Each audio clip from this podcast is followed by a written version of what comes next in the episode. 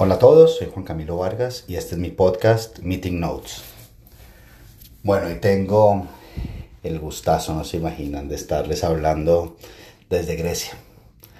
Eh, esta semana tuve la oportunidad de asistir a una, a una convención de una aseguradora y son esos momentos que yo digo son recompensas. Siempre que les hablo, hablo de recompensas es estos temas, es, es buscar algo también que te mueva y a mí estos eventos tienen dos lados. Bueno, primero los destinos que son increíbles, pero segundo, todo lo que me llevo.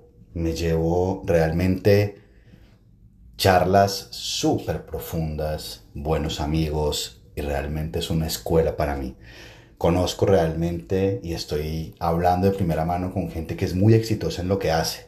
Y eso me gusta, me gusta rodearme bien y me gusta mm, realmente tirarme para arriba, empujarme para arriba, siempre es bueno. Y me gusta ponerme retos y me gusta ser el mejor y me gusta rodearme de lo mejor, porque eso creo que ese, es esa nafta, esa gasolina que me hace que me hace ir más allá. Y bueno, en este destino Grecia es una locura, te da para es una energía diferente. Realmente el lugar me voló la cabeza y, sigo haciendo como checks en esto en, en mi bucket list y este era uno que tenía pendiente y bueno, ahí ahí se logró. Hablemos un poco hoy, vamos a filosofar un poco en, de manera corta en algunos temas que he venido pensando con las, precisamente con las charlas que he venido, que, he venido teniendo en estos días. Y mm, que habla de la relación y la dinámica de las personas con el dinero.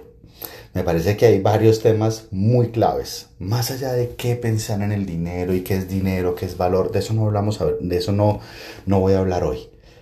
Pero sí de algunos puntos principales donde yo considero, o que la experiencia me ha llevado a considerar, a pensar, nuevamente esto es una ciencia blanda, esto no es eh, matemática pura, esto es una ciencia blanda y es percepción y experiencia. Y, y lo primero es, ¿dónde está el dinero?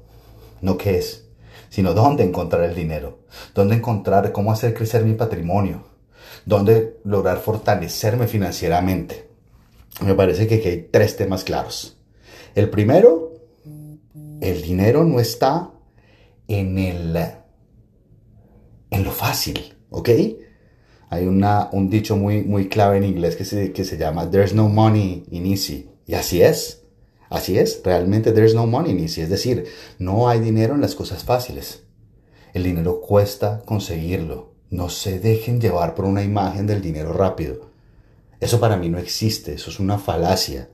La gente exitosa trabaja mucho, no importa en lo que hace, pero es buena en lo que hace. Y por lo general es gente que soluciona problemas complejos o que encuentra una beta de mercado donde nadie estaba. Eso es. Entonces, si solucionas problemas complejos o regresas solucionar un problema, ojo, por complejo no hablo de la forma de, una vacuna. No, no, no, no, esos son otros temas.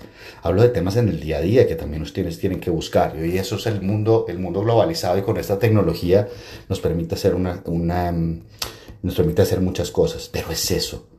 Piensen cómo solucionar problemas. Y también tengan que claro que el dinero no está en las cosas fáciles. Y el tercer tema para mí puntual de esto es que el dinero viene de la evolución, de la progresión de la disciplina. No money, no hay dinero si no hay disciplina. Y no hay dinero si yo no logro evolucionar. Porque si lo tengo y no evoluciono, también hay un concepto clarísimo. Hay una diferencia entre hacerse rico y mantenerse rico. Eso es claro. A mí mucho no me gusta hablar esa palabra, sino de, crear un patrimonio y mantener un patrimonio. Eso es claro. El segundo,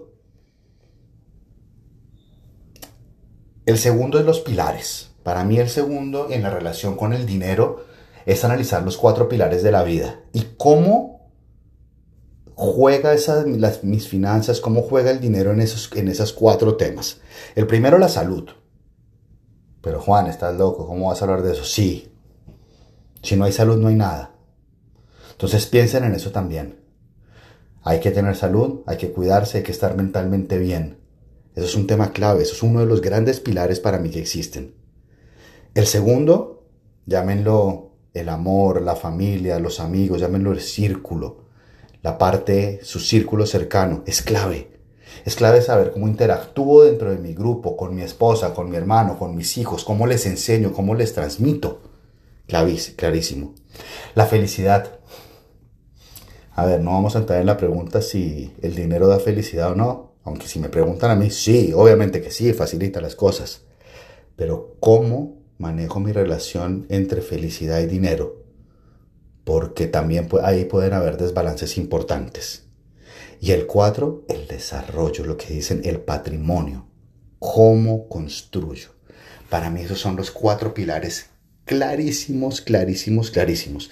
Y para eso tengo que tener claro nuevamente el proceso, el proceso. Sí soy un rompe huevos con este tema, pero es que es así, todo es parte de un proceso. Y el proceso es el, lo que llaman el journey que, que, va, que te tiene que llevar a tener paciencia. Piensen en sus finanzas como un recién nacido, que necesita muchísimo cuidado al principio, después de aprender a hacer cosas, después aprende a caminar, después aprende a correr, le enseño sus eh, pilares, sus factores, a ser persona, ética y camina y ya, sale solo al mundo. Bueno, piense sus finanzas así. Eh, lo que tengo que hacer es tener ese proceso y saber que, a ver, me hablo mucho con emprendedores, cuando me hablan de los startups, a ver, ¿cuántas startups no quedan en el camino? Tengan en cuenta que ustedes solo ven las que ven en las redes, que todo sale bien. No, detrás de cada uno de esos éxitos hay 90% de personas que fracasaron. Los exitosos son por los puntos que les dije anteriormente y porque quieren en el proceso. Y de verdad, si ustedes leen muchos libros y leemos las historias y las biografías de personas, a ver, como Warren Buffett, no sé, como realmente que, que, tienen un patrimonio y que han creado un patrimonio, en promedio son más de 10 años para crear el patrimonio.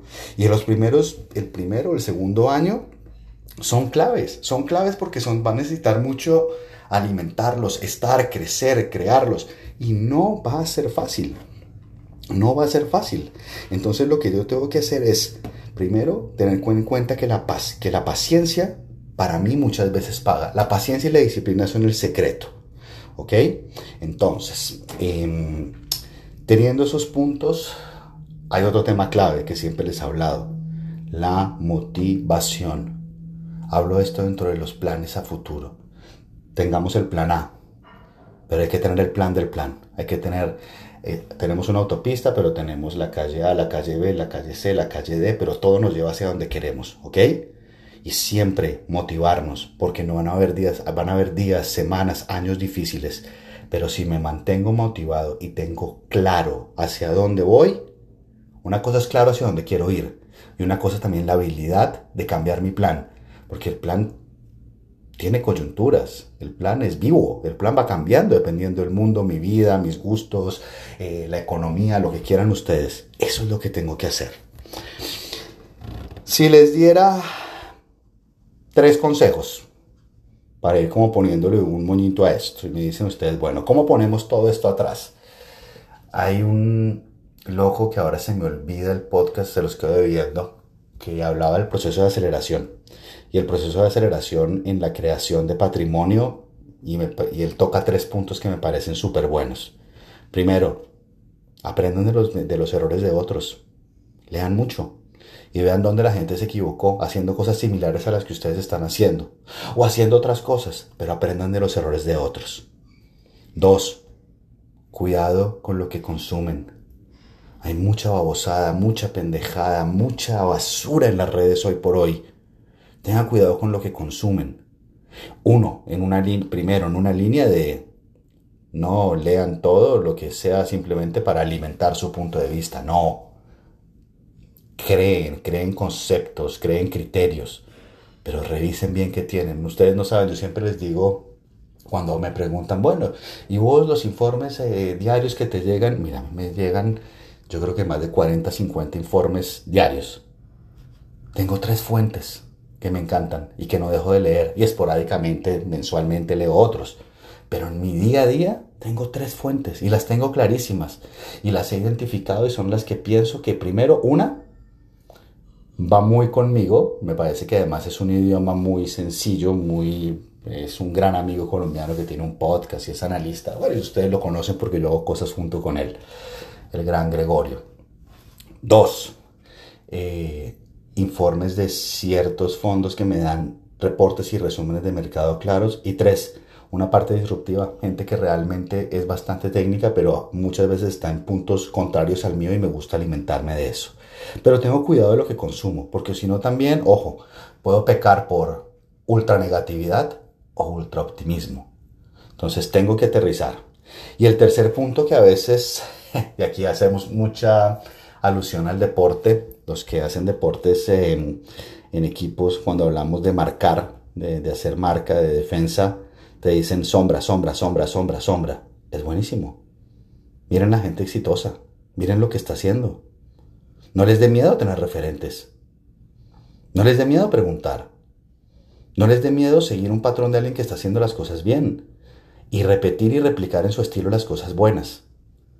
Ayer me pasó un tema increíble, les digo, realmente me bajo de, un avión y nada, ayer, sí, bueno, ya ni sé qué día es, qué locura. Em, y recibo un mensaje de una persona, de un emprendedor que es eh, clave, que yo le vi también una vena diferente y se mueve en un mundo completamente diferente.